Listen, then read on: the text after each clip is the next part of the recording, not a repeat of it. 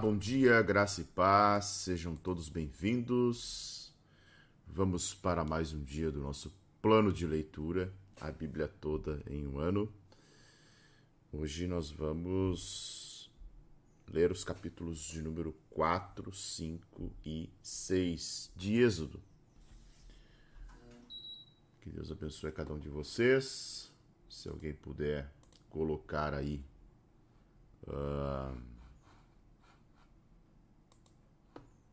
Os nos comentários. Deixa eu ajustar aqui.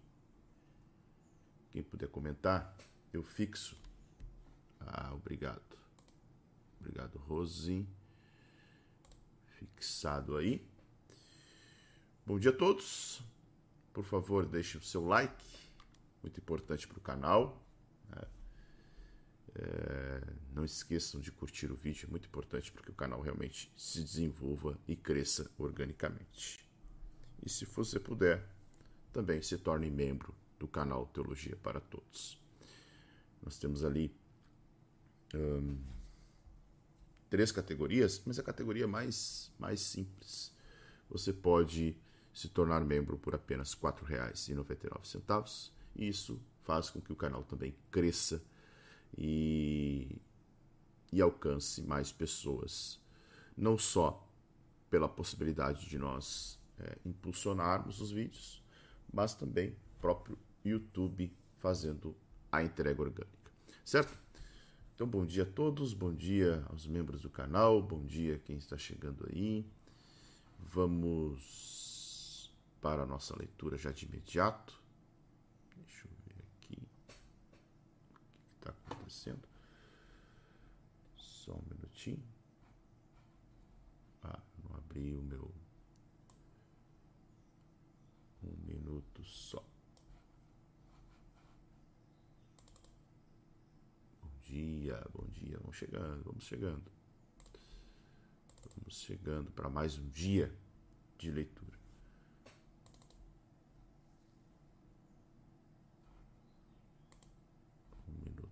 A gente? Tá compartilhando a minha tela aqui.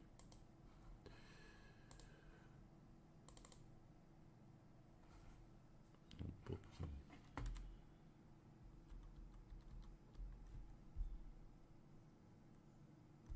Ué.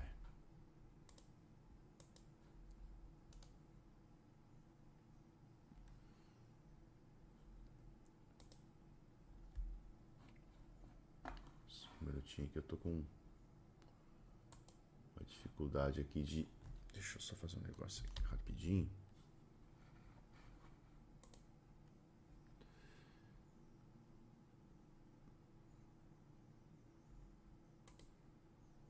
Um minuto, preciso reiniciar aqui o aplicativo que eu transmito a Bíblia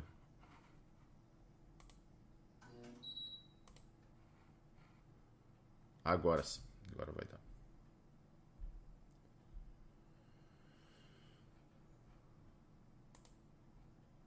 Agora vai dar. Perfeito.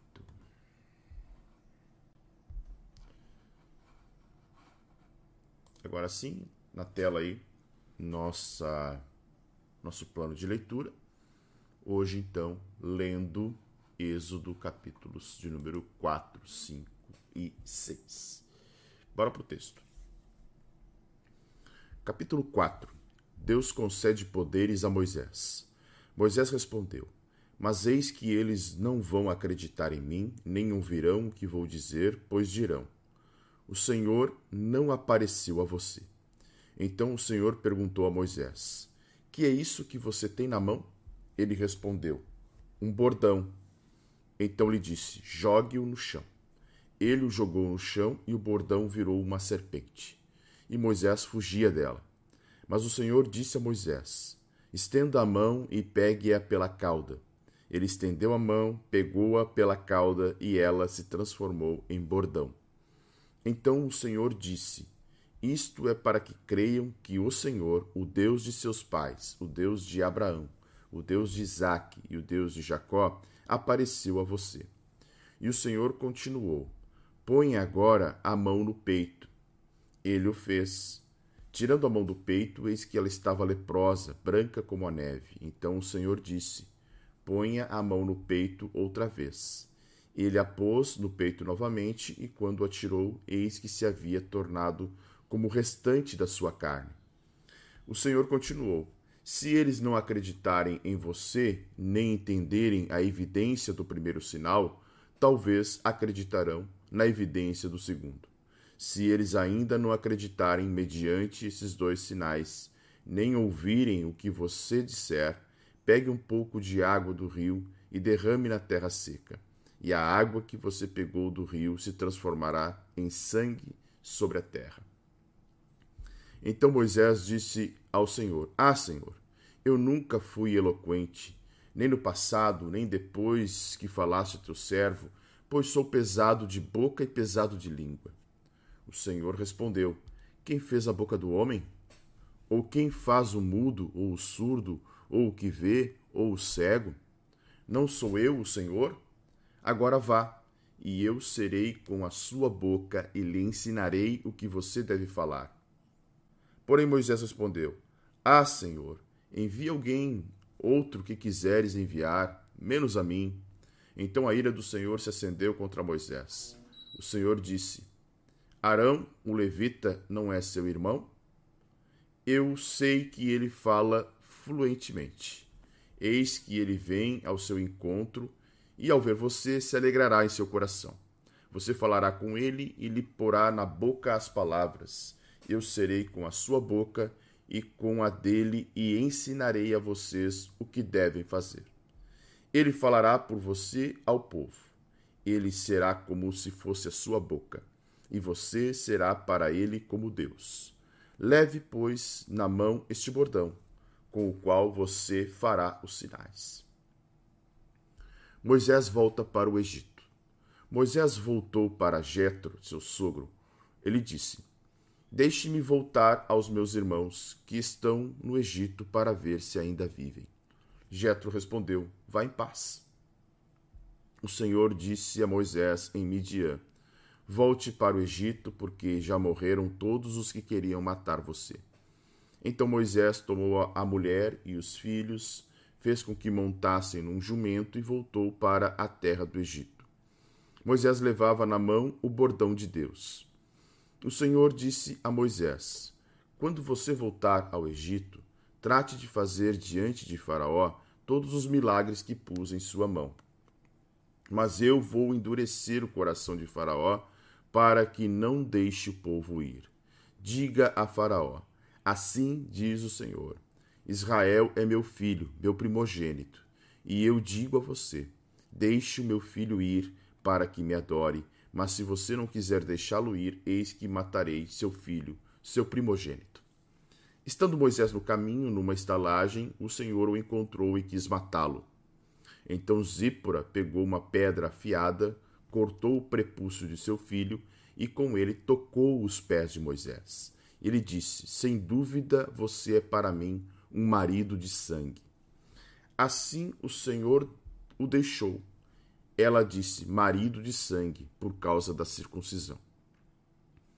O Senhor disse a Arão: Vá encontrar-se com Moisés no deserto. Ele foi e, encontrando-o no monte de Deus, o beijou. Moisés relatou a Arão todas as palavras do Senhor com as quais o havia enviado e todos os sinais que lhe havia mandado realizar. Então Moisés e Arão foram e reuniram todos os anciãos dos filhos de Israel. Arão falou todas as palavras que o Senhor tinha dito a Moisés, e este fez os sinais diante do povo. E o povo creu.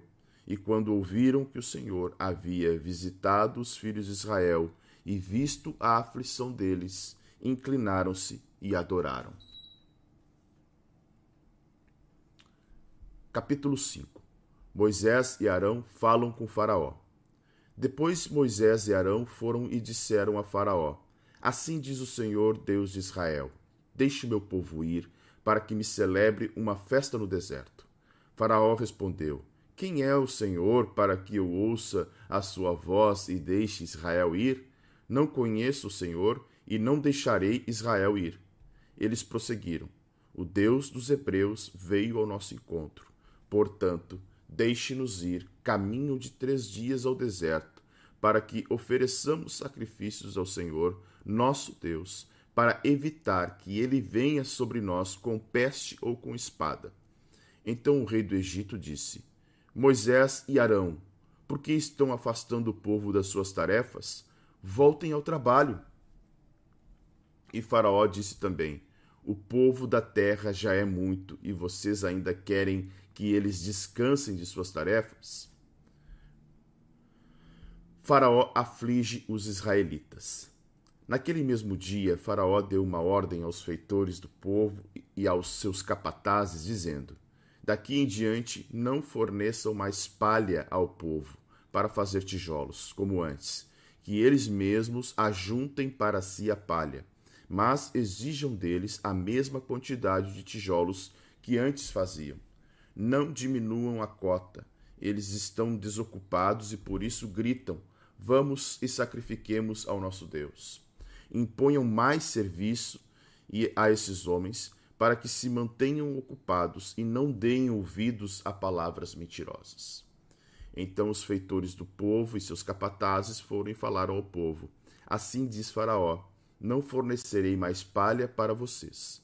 Vão vocês mesmos e ajuntem palha onde puderem achar, porque não haverá redução no trabalho de vocês então o povo se espalhou por toda a terra do Egito para juntar restolho em lugar de palha. Os feitores os pressionavam, dizendo: Terminem o trabalho de vocês, a tarefa do dia, como quando havia palha. E os capatazes dos filhos de Israel, que os feitores de Faraó tinham posto sobre eles, foram açoitados. Os feitores perguntavam aos capatazes: por que não terminaram nem ontem nem hoje a tarefa de vocês, fazendo tijolos como antes? Os israelitas se queixam de Moisés e Arão. Então os capatazes dos filhos de Israel foram se queixar a Faraó, dizendo: Por que o Senhor trata assim estes seus servos? Já não nos fornecem palha, mas nos dizem: façam tijolos. Eis que estes seus servos são açoitados, porém o seu próprio povo é que tem a culpa. Mas Faraó respondeu: Vocês são os desocupados. Vocês estão desocupados e por isso dizem: Vamos e sacrifiquemos ao Senhor. Voltem agora ao trabalho. Vocês não receberão palha, mas terão de produzir a mesma quantidade de tijolos. Então os capatazes dos filhos de Israel se viram em aperto porque diziam a eles: Não haverá redução na quantidade de tijolos na tarefa diária de vocês. Quando saíram da presença de Faraó, encontraram Moisés e Arão, que estavam à espera deles, e lhes disseram: Que o Senhor olhe para vocês e os julgue, porque vocês nos fizeram odiosos aos olhos de Faraó e diante dos seus servos dando-lhes a espada na mão para nos matar. Moisés se queixa de se queixa a Deus. Então Moisés, voltando-se ao Senhor, disse: Ó Senhor, por que afligiste esse povo? Por que me enviaste? Pois desde que me apresentei a Faraó para falar-lhe em teu nome, ele tem maltratado este povo, e tu nada fizeste para livrar o teu povo capítulo 6. Então o Senhor disse a Moisés: Agora você verá o que eu vou fazer a Faraó, pois por mão poderosa os deixará ir e por mão poderosa os expulsará da terra. Deus promete livrar o seu povo. Deus falou a Moisés, ele disse: Eu sou o Senhor. Apareci a Abraão, a Isaque e a Jacó como Deus Todo-Poderoso mas pelo meu nome, o Senhor, não fui conhecido. Também estabeleci a minha aliança com eles, para dar-lhes a terra de Canaã, a terra em que viveram como estrangeiros. Eu também ouvi os gemidos dos filhos de Israel, os quais os egípcios escravizam, e me lembrei da minha aliança. Portanto, diga aos filhos de Israel: Eu sou o Senhor. Vou tirá-los dos trabalhos pesados no Egito. Vou livrá-los da escravidão. Vou resgatar vocês com o braço estendido e com grandes manifestações de juízo.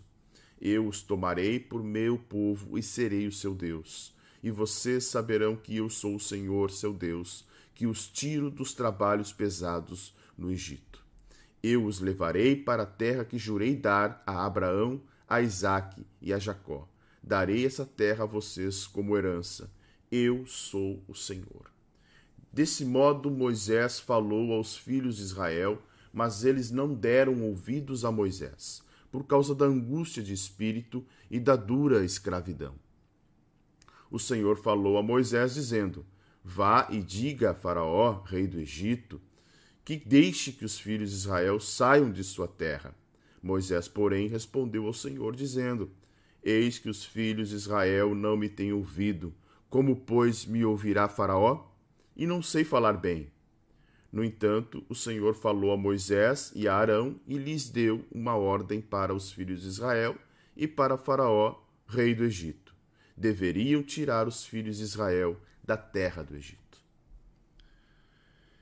Genealogias de Moisés e Arão.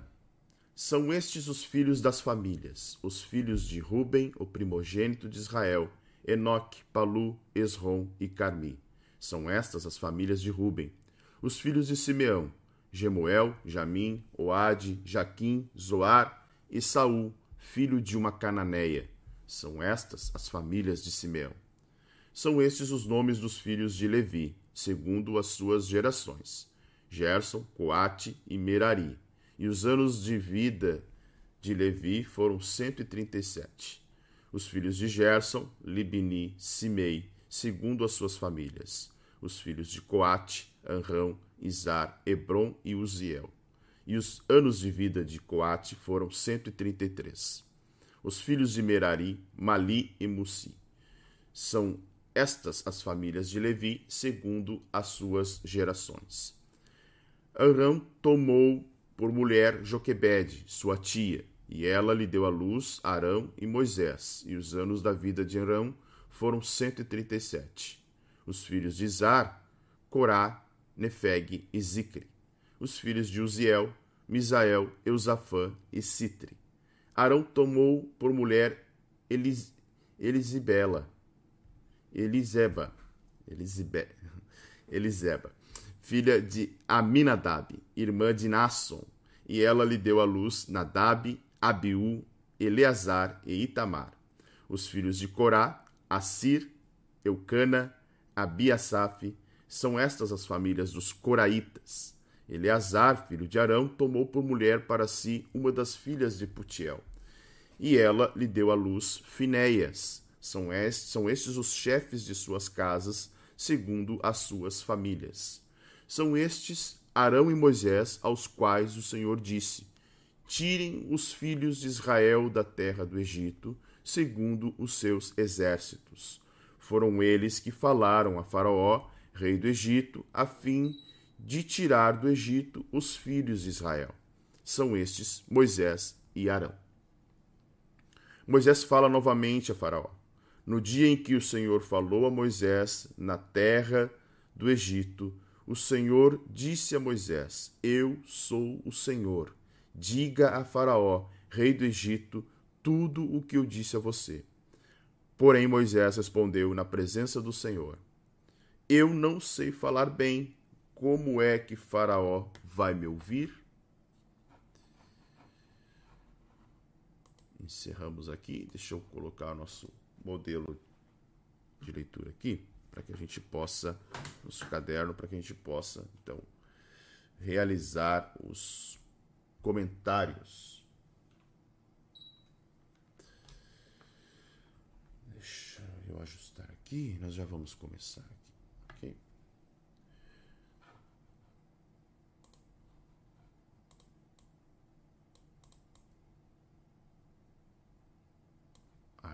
tela, capítulo 4. Bora para que possamos então fazer nossos comentários a respeito dos textos que nós vimos hoje, dos quatro capítulos que nós vimos. Olha só. Primeira coisa mais interessante aqui é a quantidade de objeções que Moisés faz, né? É, é, é muito interessante isso. Uh, é impactante a quantidade de, é, de vezes que Moisés se recusa, né? colocando objeções e colocando.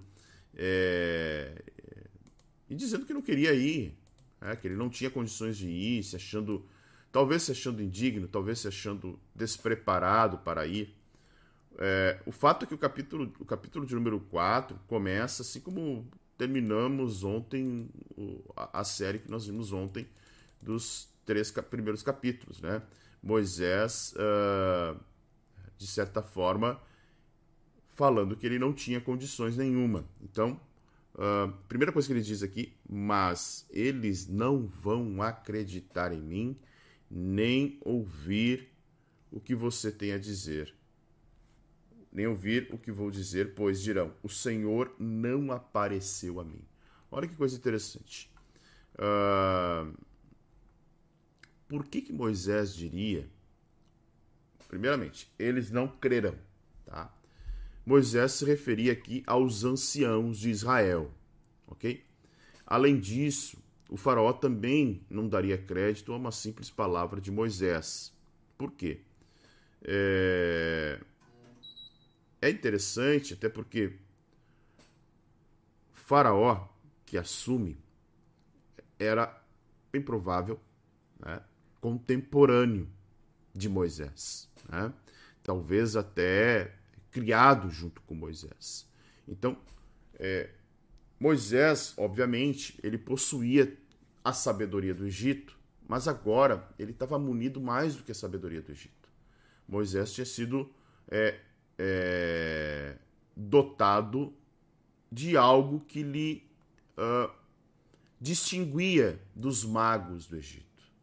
Então, quando ele, de certa forma, diz que os anciãos não vão crer, talvez até por esta, uh, não só os anciãos, mas o próprio Faraó, por essa saída dele do Egito e por ele apresentar talvez poderes miraculosos, como seria o caso é, do que poderia acontecer, uh, Moisés se viu diante de uma possibilidade de ser uh, desacreditado tanto pelo povo quanto pelo, é, é, pelo, fala, pelo, pelo fala, faraó. Então, o que acontece aqui de interessante é que o Senhor faz apresenta dois sinais o primeiro da, do bordão. Né? Bordão é vara. A NA traz bordão, tá? Mas é uma vara, como se fosse um cajado. Tá? A, ideia, a ideia é cajado, como se fosse talvez um cajado comum, até porque ele pastoreava, né? É, cuidava de rebanhos, então um cajado comum a pastores. Tá? É, aparentemente, os os magos é, do Egito, eles possuíam uma habilidade e uma capacidade de hipnotizar serpentes e fazendo com que elas se tornassem rígidas. Olha que coisa interessante. Tá? O porquê que isso vai acontecer depois, e essa cena a gente não viu ainda, né? de uh, Moisés transformar o seu cajado numa vara pegar a serpente, a serpente se transformar em cajado de novo, em vara, e Faraó chamar os seus magos e os magos realizarem a mesma coisa. Por quê? Porque os magos pegam serpentes. E as serpentes, eles tinham a capacidade de hipnotizá-las. Né? Hipnotizavam, elas ficavam rígidas e como se fosse um cajado. Então, era um truque mágico que eles faziam, tá? uh, hipnotizava, ela se tornava rígida, e assim é, os mágicos eram capazes de segurar na mão uma serpente hipnotizada para, para a admiração de, de quem estava vendo. Mas o que Moisés estava, fazendo, estava fazendo e iria fazer diante dos, é, dos magos e, e, e de Faraó era transformar um pedaço de madeira realmente numa serpente, ou seja, algo totalmente é, totalmente diferente do que os magos do Egito conseguiam fazer, tá? Então, além desse processo da serpente, né, de Moisés jogar no chão, e, e é, é interessante porque ele foge dela, claro, serpente provavelmente era, eram venenosas, tá? É, Moisés foge dela, o Senhor fala, pegue ela pela cauda, tá? Quando ele pega pela cauda, é, quando Deus ordena para que ele pegasse pela cauda, Moisés obedece, é, ela volta a ser então um bordão ou um cajado, uma vara, né? É, e por que, que Deus faz isso? O texto, o texto é muito claro, né?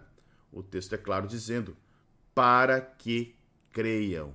Olha o que diz o texto aqui. Vou ajustar aqui para vocês visualizarem para que creiam que o Senhor, olha só, o Deus de seus pais, e aqui, de novo, né? Senhor é Jeová, Deus Elohim. Tá vendo? Ó. Senhor. Aqui é. A gente já viu bastante isso, né? Y, E, H O V A H Iova, tá? Iova. E aqui, quando ele fala Deus, é Elohim, o Deus, a divindade do seu pai, o Trino, Deus Trino, tá? E, e da mesma forma, quando ele é, algumas traduções, como esta, a NA, vai dizer o Deus de Abraão, o Deus de Isaac o Deus de Jacó. É, é interessante porque, embora seja o mesmo Deus, óbvio, né? É, há, quem, há, há, quem entenda que esta é justamente uma referência à Trindade. Né? Porque Deus é, é, é, A palavra Deus é Elohim, não vamos esquecer disso, tá?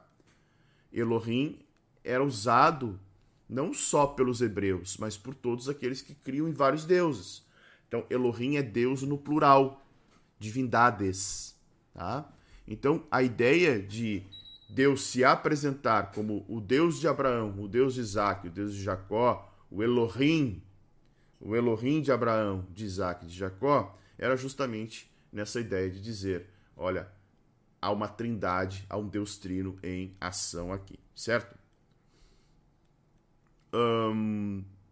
Depois do teste da vara, né, da, do cajado se tornar serpente e retornar a virar cajado, o Senhor mostra um outro sinal para Moisés no versículo de número 6.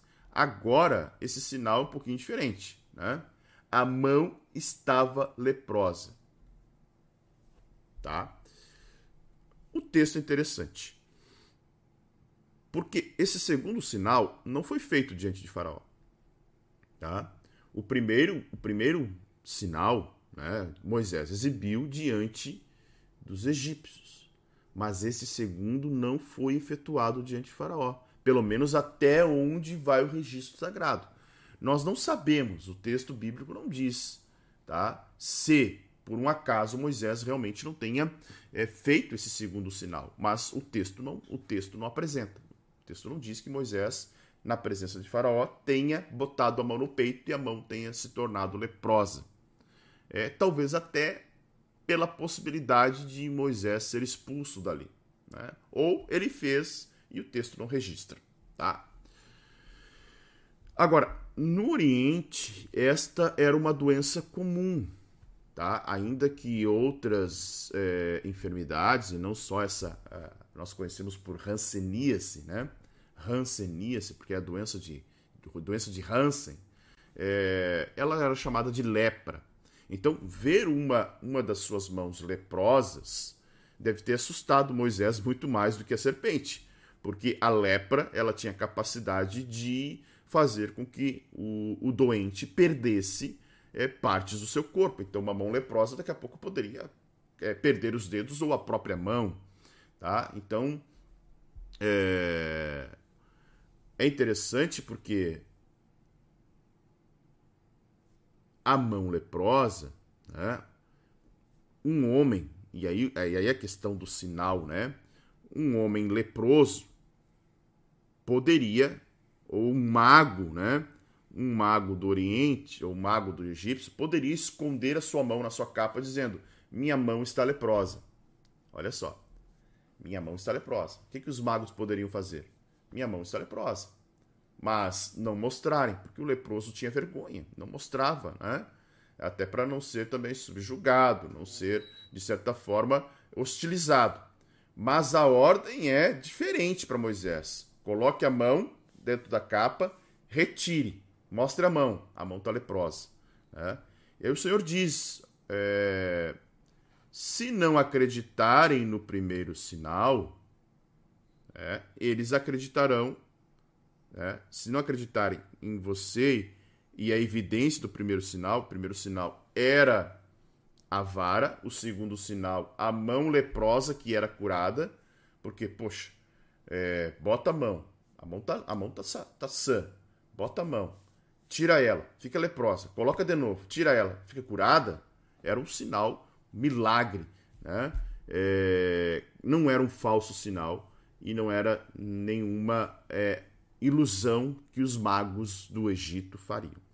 Aí tem algo bem interessante. O texto vai dizer que uh, a possibilidade de um terceiro sinal. Olha só o que diz o texto bíblico. Tá, tá aparecendo direitinho aí? Vamos ver. Ó. Se eles ainda não acreditarem, você vai fazer um terceiro sinal. Pegue um pouco de água do rio e derrame em terra seca, e a água que você pegou do rio se transformará é, em sangue sobre a terra. Olha só. Não há também registro bíblico que Moisés tenha usado este sinal, bem como o segundo. Não há registro. Pode ter usado? Pode. Pode não ter usado? Pode não ter usado. Tá? O fato é que os egípcios consideravam o rio Nilo como uma fonte de vida e alguns até pensavam que o rio era era divino. Então, qual era a ideia aqui? Moisés, ao transformar suas águas em sangue, mostraria ser controlador até mesmo daquilo que era tão reverenciado pelo egípcio e de fato vai acontecer dentro das pragas, né?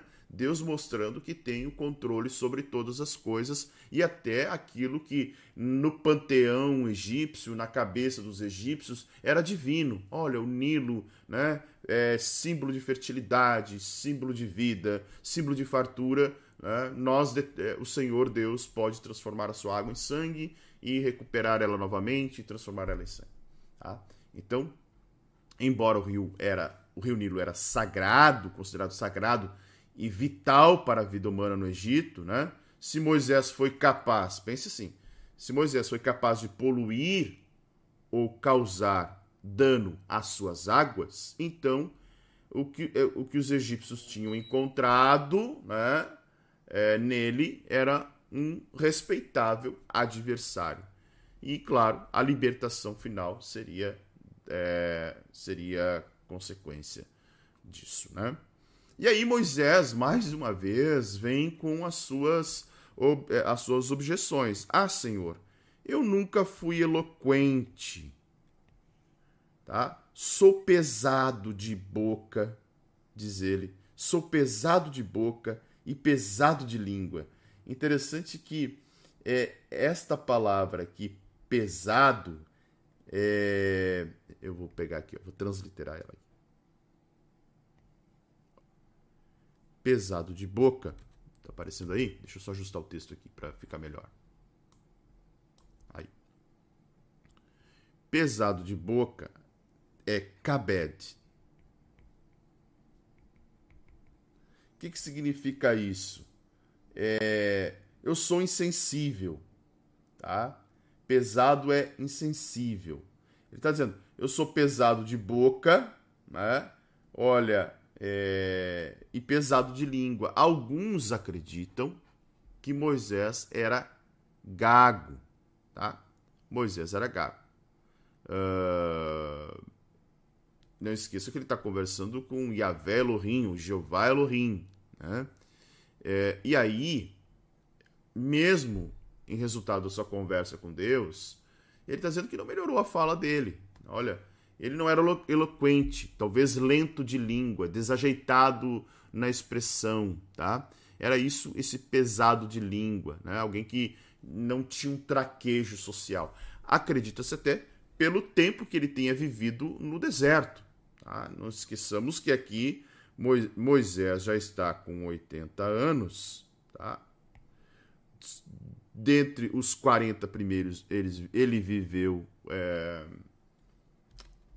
no Egito, mas os últimos 40, segunda parte da sua vida até então, três, três ciclos de 40 anos, esse segundo ciclo Moisés viveu no deserto. E no deserto não tem formalidade, no deserto não tem, não tem conversação, no deserto não há interação, no deserto não se pratica fala. Então acredita-se também que é, uns creem, creem, creem que Moisés era gago, outros que Moisés, pelo tempo que passou no Egito, né, pela vida nômade sem, so sem uma vida social, se tornou um homem humilde a ponto de não conseguir desenvolver, falar o que pensava, tá? Agora, tem um texto que, se não me falha a memória, está em Atos. Deixa eu achar aqui. Atos 7.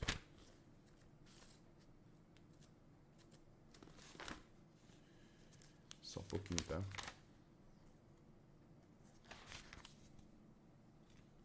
Onde é que está?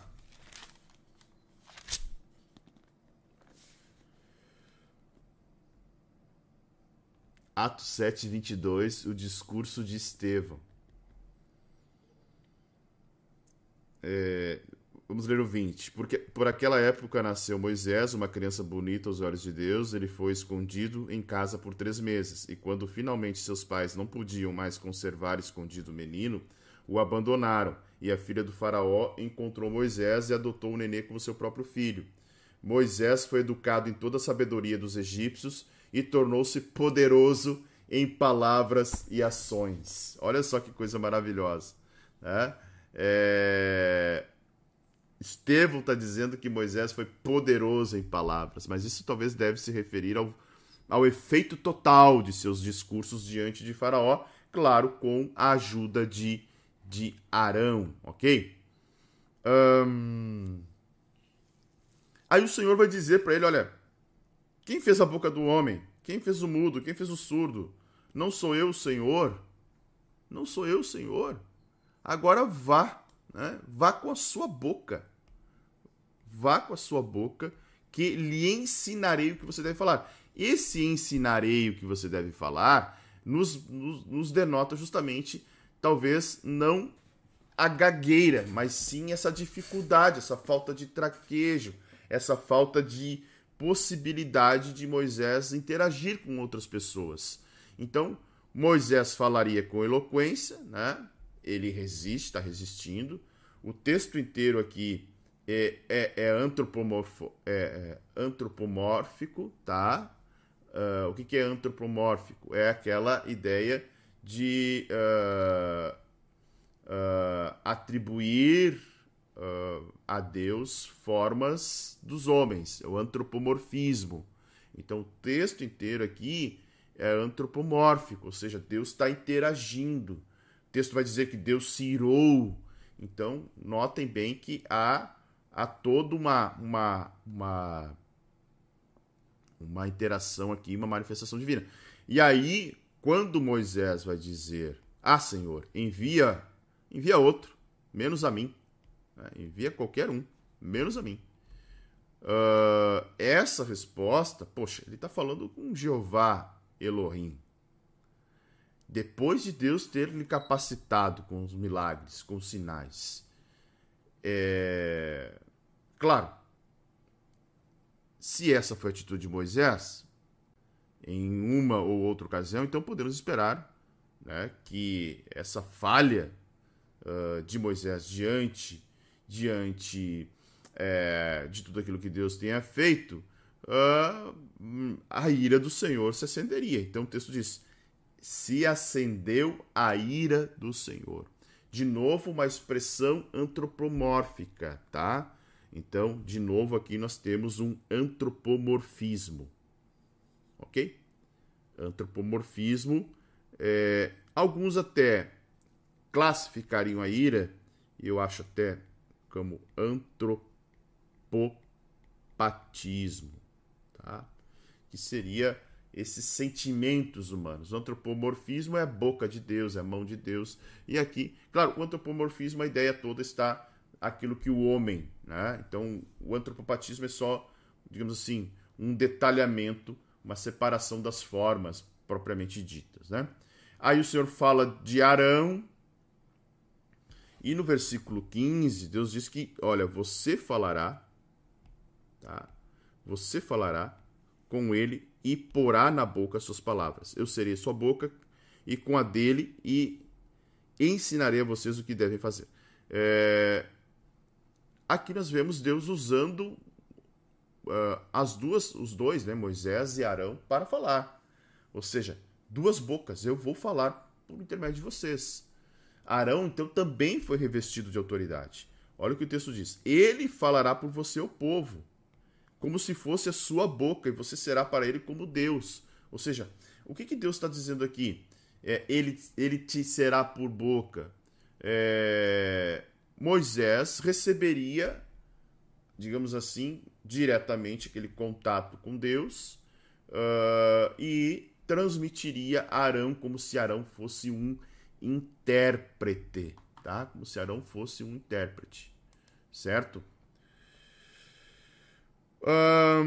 aí Moisés volta para o Egito. Né? Moisés voltou para Jetro. isso que está dando aqui é o encontro, né? É o encontro, é, é a fala de Deus com, com Moisés. Tá? Agora Moisés volta para o Egito. Ele fala com seu sogro. Seu, seu sogro parece ser um homem muito sábio, tá? Jetro, né? Jetro ou Reuel, como nós vamos ver, Jetro uh, parece ser um homem muito sábio. Depois, em determinado momento, ele aconselhará também, é, aconselhará uh, Moisés a respeito de como aconselhar o povo, né, de como resolver os problemas do povo. Então, Moisés uh, prepara-se para uma viagem, tá? Pega o seu bordão, uh, pega a, os seus, a sua mulher. E acontece algo, algo muito interessante. Tá? Uh, depois de tudo se repetir aqui, que Deus falar com Moisés de novo, olha, eu vou endurecer o coração de Faraó. Muito importante essa questão de endurecer o coração de Faraó, tá? Porque alguns podem achar assim, ah, então Faraó é... e a palavra aqui para endurecer, tá? é Shazak. É Z aqui, tá? É, alguns podem dizer o seguinte: teria possibilidade de Faraó em algum momento é, aceitar? Sim, teria. Só que ele, ah, ah, quando o Senhor diz aqui, eu vou endurecer o coração de Faraó, e mais adiante nós vamos ver que depois da quarta ou quinta vez que Faraó endurece seu coração, aparece essa expressão de Deus endurecer. De Deus endurecer. Esta palavra shazak significa fortalecer, prevalecer, tornar-se forte. Ou seja, à medida em que o próprio Faraó endurecia o seu coração, mais ele ficava resistente às coisas de Deus. Então, por isso que depois Deus endurece o seu coração, tá? Uh, dito isso, vamos para uma das questões mais é, enigmáticas desse texto, que é o que acontece agora em relação é, Moisés e sua, e sua esposa, né? Estando Moisés no caminho, o Senhor o encontrou para matá-lo. Como assim? Né? Como assim Deus quer agora matar Moisés? Tá?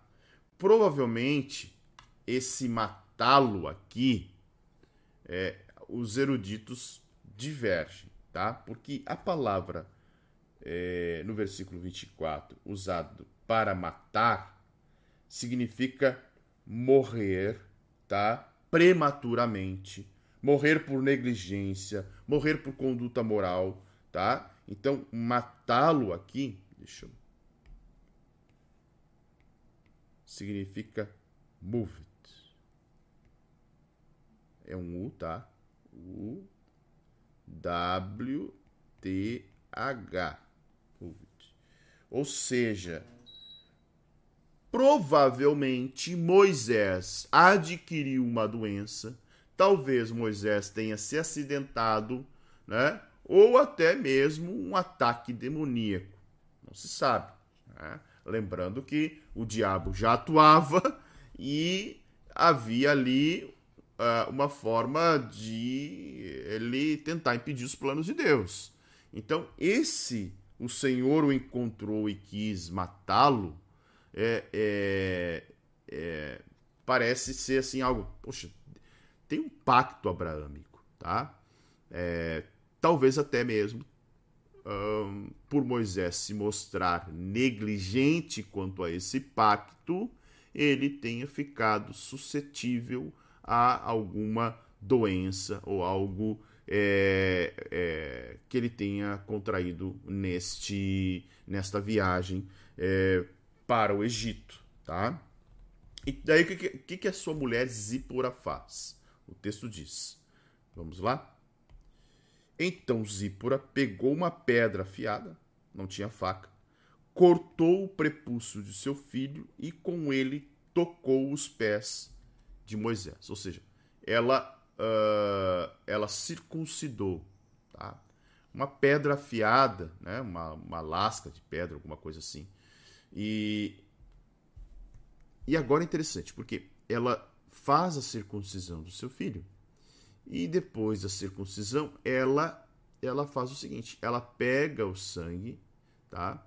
E coloca é, e tocou os pés de Moisés. E aí pode ser que é algo interessante. Moisés tenha provavelmente tido uma, uma doença, alguma coisa é, nos seus pés, né? E a palavra, as palavras aqui uh, lançou aos pés de Moisés ou tocou os pés de Moisés é, podem ser algumas interpretações como o próprio o, o próprio Targum, os Targuns de Jonathan, né? Quem acompanhou a aula de ontem, de ontem pode ter entendido o que é o Targum, né? É, talvez como uh, alguns judeus entendem que é, era um, uma forma de um ataque demoníaco ou ataque de um anjo destruidor e aquele sangue é, fosse um ato aplacador para evitar novos ataques. Um derramamento de sangue ali, já simbolizando um, um, uma espécie de, de, de uh, expiação que vi, vir, viria lá na frente. Né? Mas isso tudo fica no campo da especulação. Tá? Então os Targuns dizem que foi feito para pacificar esse, esse ataque. Embora uh, nos parece que Zípora fica desgostosa diante de todo aquele sangue e lança a culpa sobre o seu marido. Ela diz: Olha, sem dúvida você é um marido de sangue. Olha o que diz o texto aqui. Sem dúvida você para mim é um marido de sangue. Ou seja, olha, eu tive que derramar sangue do meu filho para te curar. Então, é, fica nessa interpretação. Talvez fosse uma, uma tipologia do derramamento de sangue como expiação, ou ainda a ideia de que essa súbita enfermidade de Moisés possa ter o advertido que eles precisavam então cumprir a vontade de Deus e aí ela, eh, de certa forma, aquele sangue eh, tenha criado ali uma espécie de, de medicação, de remédio para o problema que Moisés tinha, tá? Então ela diz, olha, assim o Senhor deixou, ou seja, provavelmente ele tenha sido curado, né? Nessa interpretação de doença ou aliviado essa questão é, do ataque espiritual. E aí o Senhor diz a Arão: vá ao encontro de Moisés. Então Arão, Arão está no Egito, né? E, e, eles se encontram aí é, no deserto por Deus ter falado com Arão e eles se reúnem para uh, assim então é, falar diante do povo as palavras e o povo o povo então creu, né? Olha só, o povo creu é, quando Moisés é, é, é, é auxiliado por Arão, tá? Certo? Capítulo de número 5, nós vamos ver o seguinte: Moisés e Arão falam agora então com, uh, com Faraó. Chegam diante de Faraó e já lançam né, de imediato aquilo que é o desejo é, do povo. Olha, nós queremos celebrar uma festa no deserto. Tá? Eu, uh, é interessante porque o deserto, o deserto de Sur, deixa eu, deixa eu, eu, eu pegar o mapa aqui, ó, tá? Lembro do mapinha que eu, que eu usei ontem, tá? Deixa eu dar um zoom aqui, vamos ver se a gente consegue melhorar aqui. Aí, ó delta do Nilo, tá? Então, provavelmente, o Mar Vermelho está aqui, ó. ó. Esse é o Mar Vermelho, tá? Esse é o Mar Vermelho. Aqui nós temos dois desertos, o deserto de Sim e o deserto de Sur, tá? A travessia provavelmente tenha se dado por aqui. Então, se essa, essa região verde aqui, né, isso aqui tudo é a terra de Gozen, é onde eles estavam, é, ia, é, pegava né, é, essa terra do uh, quando quando os filhos de Israel se posicionaram ali, mas provavelmente eles agora nesse povoado inteiro, né, de quase 2 milhões, eles já estavam por aqui. Qual era a ideia? ir até o deserto, né? Talvez por aqui. Opa, deixa eu mudar aqui. Talvez é, costeando o mar, né? Atravessando por um pequeno, numa pequena uh, fonte aqui do delta, né? Pequeno, a travessia do delta. Uh, mas a ideia de Moisés era justamente trazer o povo para cá, né? Como Uh, o mapa ficou um pouquinho torto aqui, né? Aqui. A ideia era trazer para cá, para esse deserto, com o objetivo, então, deles adorarem ao Senhor, tá? Então, notem. Deixa eu melhorar aqui. Então, esse era o objetivo. Vamos para o deserto. E aí, olha só, o que, que o faraó vai dizer? Né? Vamos ver no verso de número 2. Quem é o Senhor? Quem é Elohim? Quem é Elohim? Então, olha só. É... Faraó, Faraó era, alegadamente, na cultura, era filho de uma divindade. Tá? Então, lembrando que havia um folclore politeísta, havia um panteão, eles acreditavam que o faraó era sempre seria um rei, um, até mesmo filho de uma divindade. Né? E por ser é, é, é, filho de uma divindade, Faraó é, se achava conhecedor de todas as verdades religiosas. Então ele diz: Eu nunca ouvi falar de Yahvé. Não conheço o Deus dos Hebreus. Então, como é que eu vou é, é, dar uma concessão para um Deus, uma divindade que para mim eu não conheço, nem sei se existe, tá? Então, é,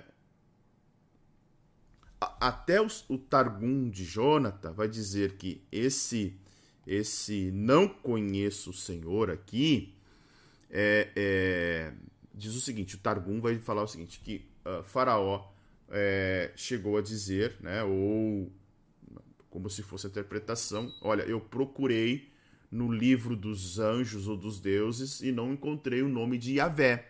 Então eu não tenho medo dele. Não sei quem é Yahvé. Então, uh, e aí eles prosseguiram. Deixe o Deus dos Hebreus veio ao nosso encontro. Deixe que nós é, possamos ir então três dias, uma festa no deserto. Não foi especificada qual a festa, tá? não se sabe qual é a festa. Uh, o fato é que esses três dias eram então essa caminhada é, do Egito ao Sinai, ou Monte Oreb, lembra? O Monte de Deus. Sinai, Monte Oreb, Monte de Deus. Provavelmente seria no Sinai essa festividade, tá? O Monte de Deus, porque Deus falou para Moisés no capítulo anterior: vocês virão é, aqui e irão me adorar aqui. E aí, uh, Moisés fala muito bem: olha, você. É, vamos evitar a espada. O Senhor virá com espada, né? E aí acontece algo bem interessante que Faraó, do versículo 6 até o versículo 14, nós vamos ver uma intensificação na opressão, tá?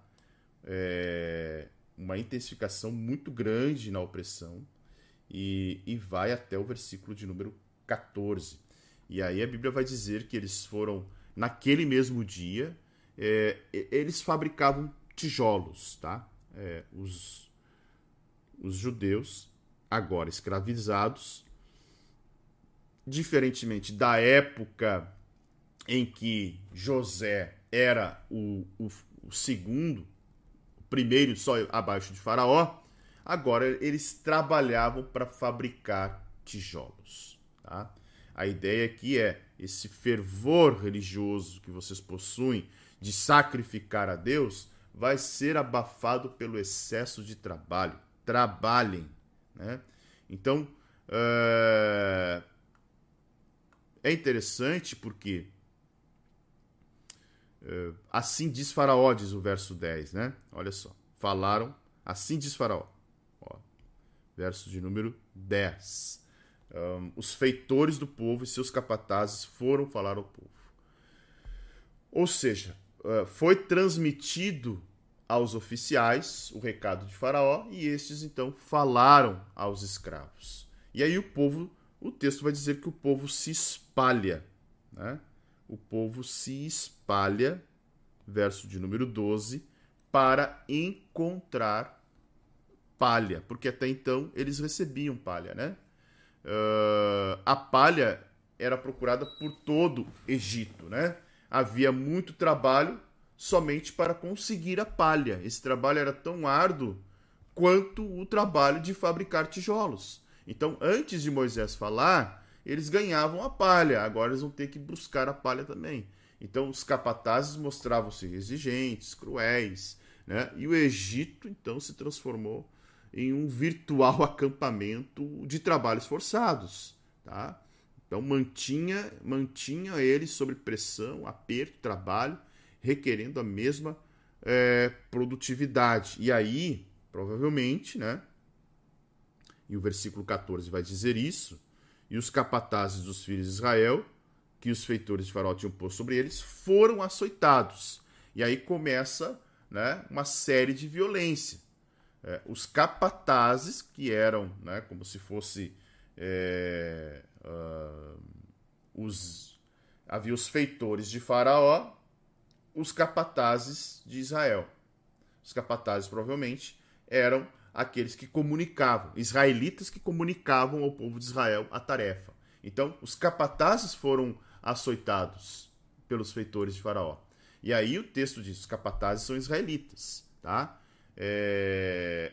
E havia os escravos, que era o povo também. Então, era uma, uma cena de violência, porque agora os capatazes, que eram aqueles que traduziam, que estavam ali, que de certa forma davam as orientações para o trabalho, agora eles, é, de certa forma, estão uh, também sofrendo uma, é,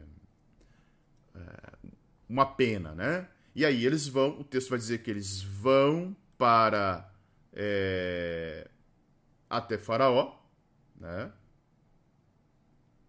Ó, eles vão para Faraó. Por que o Senhor trata assim seus servos? Já não nos fornecem palha, ó, mas nos dizem: façam tijolos. Então eles reclamam: nós não estamos mais ganhando a palha e também estamos né, sofrendo e uh, sendo açoitados e sendo exigidos ainda que a mesma quantidade de tijolos seja, sejam fabricadas. Tá? E aí Faraó responde que eles eram desocupados. Vocês ficam querendo sacrificar a Deus, né? ficam querendo é, adorar a Deus, que é, Faraó né, está dizendo esse Yahvé, que talvez eu nem conheço, é, eu nem conheço, nem sei quem é. Uh, e o verso 17, então, é interessante porque é, o próprio Faraó né, parece ser um, alguém meio desequilibrado. Porque, vamos lá, é, ele não só botou uma sobrecarga violenta sobre o povo e exigia o mesmo trabalho. Então, poxa, né? Quem, quem é a pessoa que vai conseguir, é, de certa forma, executar o trabalho, né? Agora, algo interessante nesse texto aqui que muitas vezes a gente não percebe. A desocupação para o egípcio era uma das piores ofensas. Então, o faraó, na verdade, estava aqui aplicando uma ética egípcia, tá? Embora ele tivesse cego, né? Ele estava ele tava totalmente cego quanto às reais condições de vida dos escravos. Mas a própria arqueologia tem descoberto, por exemplo, inscrições em túmulos que negam especificamente a pecha de preguiça da pessoa falecida. Ou seja, é... De acordo com as crenças egípcias, depois que o, egip... o egípcio era sepultado, os homens mortos teriam que se justificar de qualquer suspeita de terem se mostrado preguiçosos durante o período da vida, tá? Então, eles escreviam nos túmulos que aquele homem, ó, esse homem não é preguiçoso. Então, é, essa questão de desocupados aqui é interessante porque ele está aplicando algo que era, era fazia parte da vida é, dos egípcios, tá? E aí parece que desaparece toda a esperança quando os capatazes né, se viram em aperto e, e dizem para o povo, ó, não haverá é, é, não haverá redução na quantidade de tijolos nem na tarefa diária de vocês. Então a situação se torna insustentável. Tá? Era, era inútil esperar por justiça, misericórdia. É, era uma servidão, era uma miséria, era uma aflição.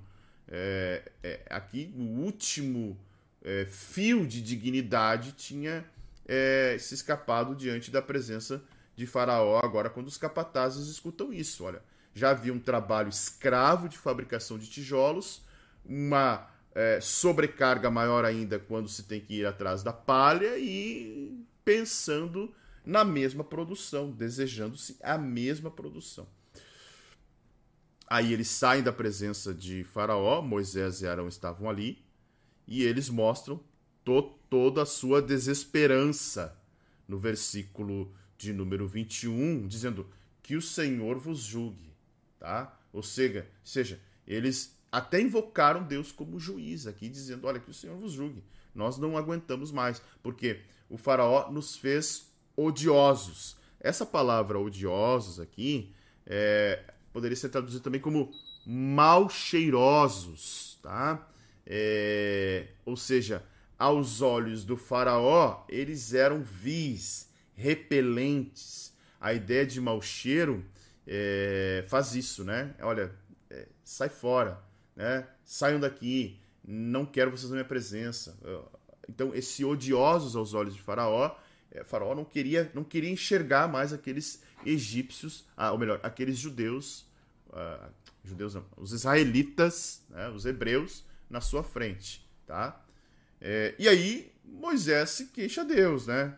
Ô Senhor, por que tá fazendo esse povo aí é, ser afligido? Né? É, por que tu me enviaste? Qual o propósito de eu estar aqui né, falando em nome do teu povo e teu povo está sendo, tá sendo maltratado aqui, né? Então é interessante porque Moisés é, está diante de um grande dilema, de um grande problema, o que, que ele faz? Ele recorre a Deus. Tá? Ele recorre a Deus. Olha que coisa maravilhosa. Ele recorre a Deus. Certo? Então, no capítulo 6, capítulo 6, Deus vai falar: agora, né, você verá o que eu farei com mão poderosa. E se repete ali, né? Duas vezes a palavra mão poderosa. Essa mão poderosa aqui é forte, robusto, tá? Mão é, referindo-se à força também. Claro, aqui é um, é um antropomorfismo, tá? É, antropomorfismo, tá? É, é uma forma é, é, de Deus, claro, Deus não tem mão, mas Moisés está ouvindo o seguinte da parte de Deus: olha, todo, toda a minha majestade, toda a minha soberania, todo o meu poder você verá agora diante desses homens aqui, tá? Verso de número. Uh, verso de número 2 aí o Senhor se revela como El Shaddai, né? Eu sou o Deus Todo-Poderoso. El Shaddai. Tá? E aí ele diz, Yahvé, tá? ou Jeová, né? Yahvé ou Jeová, o Senhor. Não lhes fui conhecido. Tá? É, Yahvé ou Jeová é, é um nome mediante o qual Deus não se manifestara aos patriarcas. Era sempre por praticamente Elohim, tá? Então, essa ideia de é, não ser conhecido, que o Senhor está querendo dizer aqui, é que dizendo, olha, vocês não viram ainda todo o meu poder, tá? Por quê? Porque eu estabeleci uma aliança com vocês na terra para dar-lhes a terra de Canaã, ao qual vocês viveram por, é, é, por estrangeiros. Lembrando que tanto Abraão quanto Jacó, Abraão, Isaac e Jacó, viveram, é, viveram em Canaã, tá? Mas viveram, é, viveram como peregrinos. Ocupavam Canaã por mera concessão, tinham permissão de ocupá-la porque não, não lhe pertencia. Mas agora ela pertencia às nações cananeias, aos hititas, outras nações, Agora o Senhor daria, relembrou aqui o pacto, né? É, a aliança abrâmica. E ele diz o seguinte: Eu também ouvi os gemidos de Israel e lembrei da minha aliança. Tá? Deus estava agindo. De novo, né? Esse, esse lembrei é antropopatismo. Não significa que Deus havia esquecido. É, significa que Deus estava agora agindo com misericórdia, trazendo pacto abraâmico, para ser cumpridor da sua promessa. Né? Isso era o que Deus estava, de certa forma, uh, falando para Abraão. Né? falando para Moisés, perdão, para Moisés. E dizendo: Eu sou o Senhor, tá? Eu vou tirá-los do pesado trabalho do Egito com, vou resgatar vocês com braço estendido. Ou seja, de novo, Deus falando que, eh, por intermédio de todo o seu poder, que eles veriam, né, se faria conhecido, Deus demonstraria a sua, a sua natureza. Deus seria exaltado, seu poder seria exibido, sua justiça comprovada, sua misericórdia mostrada, e a sua vingança seria provada contra os injustos, especialmente contra Faraó.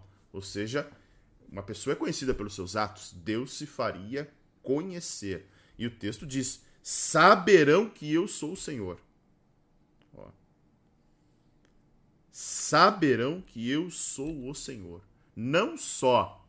Opa, aqui, ó, para baixo. Não só Faraó, todo o Egito, mas o próprio, os próprios hebreus seriam sabedores de que ele é o Senhor, tá? Agora, Deus dá uma nova ordem para Moisés, dizendo: Vá e diga a Faraó, rei do Egito, que deixe os filhos de Israel, é, que os filhos de Israel saiam da sua terra, né? Verso de número 11. E aí, é, mais uma vez, Moisés surge com uma nova ob objeção, né? Eis que os filhos de Israel não têm me ouvido, como pois me ouvirá Faraó? E não sei falar bem. Olha, é, tá dizendo, olha, os filhos de Israel não me ouvem, Faraó não vai me ouvir, e eu não sei falar bem, Senhor. Né? Eu não é, tenho lábios né, pesados, boca pesada, eu não sei falar, hum, eu não consigo me expressar bem. É, talvez até mesmo alguns eruditos pensam que Moisés se queixou aqui de sua inadequação moral e espiritual e não somente de sua dicção pesada, mas o Senhor vai dizer: olha, é... o Senhor falou então a Moisés e Arão, lhes deu a ordem que de, é, e falar, é, deu a ordem para falar ao rei do Egito que deveriam tirar os filhos de Israel do Egito.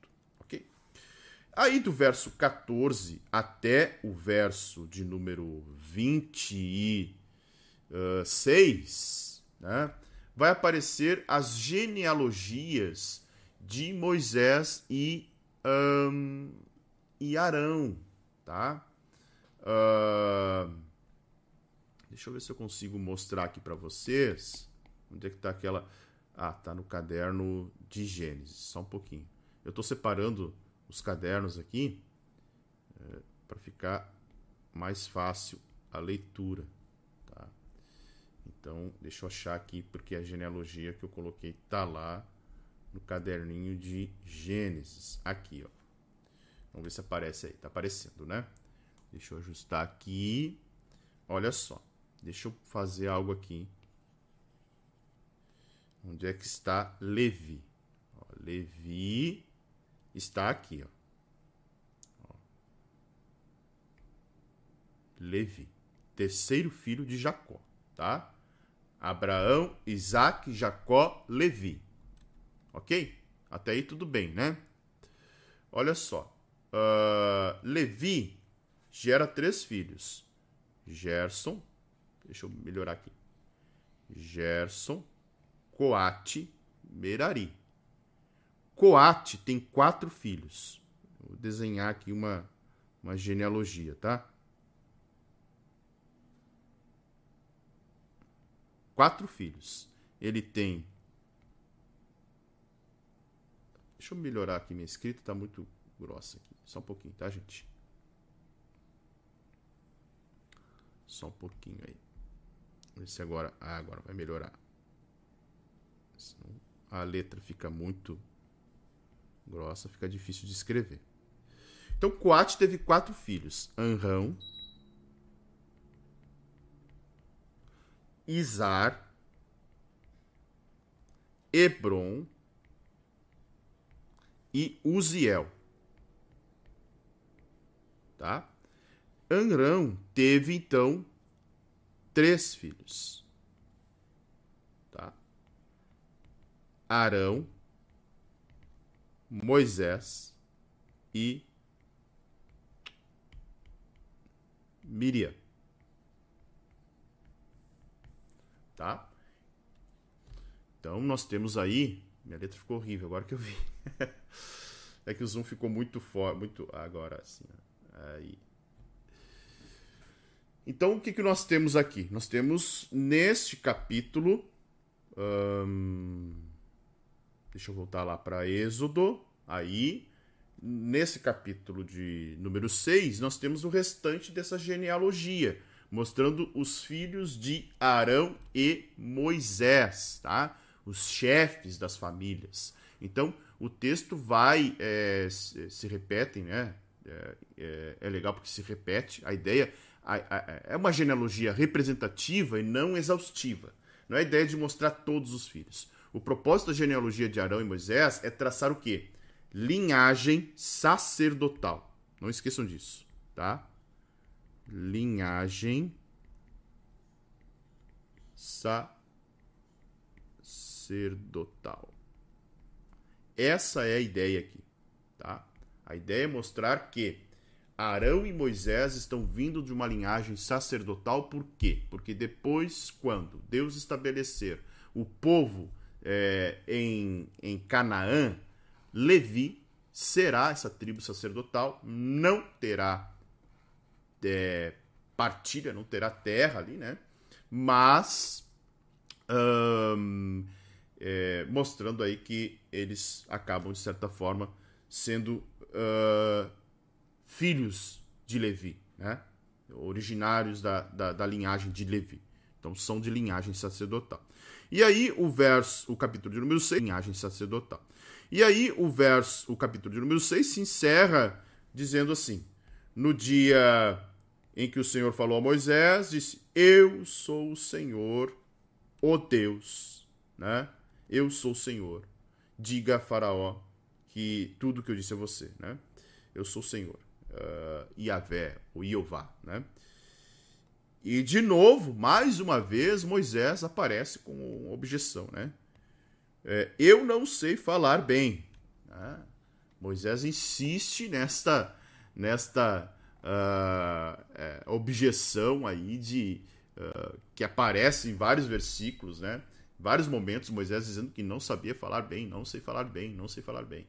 Então, uh, quando o Senhor diz, é, eu sou o Senhor, diga a Faraó, rei do Egito, tudo o que eu digo a você, é, nós vamos ver que Deus está lembrando uh, Moisés da missão que ele tinha para fazer. E certamente Moisés estava temeroso.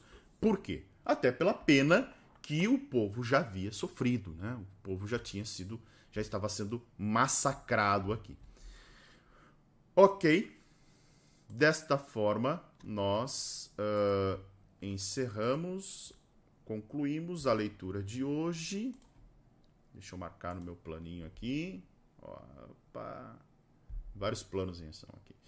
Ó, dia 19, Êxodo fechado. Concluímos então o dia 19. Amanhã faremos a leitura de Êxodo 7, 8 e 9. Certo, gente? Deixe o seu like, curta, né? compartilhe, marque nas suas redes sociais. Retorne aqui para o vídeo, comente. Deixe seus comentários aqui no vídeo. Nós estamos aqui com 40 pessoas simultaneamente. Eu pediria para que vocês, e aí uma menção especial aos membros do canal que estão aqui, que comentaram, uh, Orion, Conceição, Sandra, Regina, Doulinhas, Neuzedir, uh, Eliane, Neide, Cláudia Maria, todos vocês e os demais que estão participando, muito obrigado. Uh, curta, comente, compartilhe, né? deixe o seu like uh, e principalmente uh, retorne para o vídeo aqui e deixe o seu comentário, sua, sua impressão sobre esses capítulos que nós lemos hoje. É muito importante, vamos gerar esse debate ali. É, retorne para o vídeo, depois, agora encerrando, e faça, por favor, o seu comentário caso você tenha alguma coisa para comentar. E se você né, é, gosta do meu trabalho é, que eu faço aqui, é, considere, considere se tornar membro do canal Teologia para Todos, certo? Que Deus abençoe você, fique na paz, que excede todo entendimento. Volto daqui a pouco com Café com Palavra. É, em nove minutinhos, aí, oito horas, estarei aqui com Café com Palavra, tanto pelo Instagram quanto pelo YouTube. Até lá, para os que não, não irão acompanhar, uma ótima quinta-feira. Que Deus os abençoe. Tchau, tchau.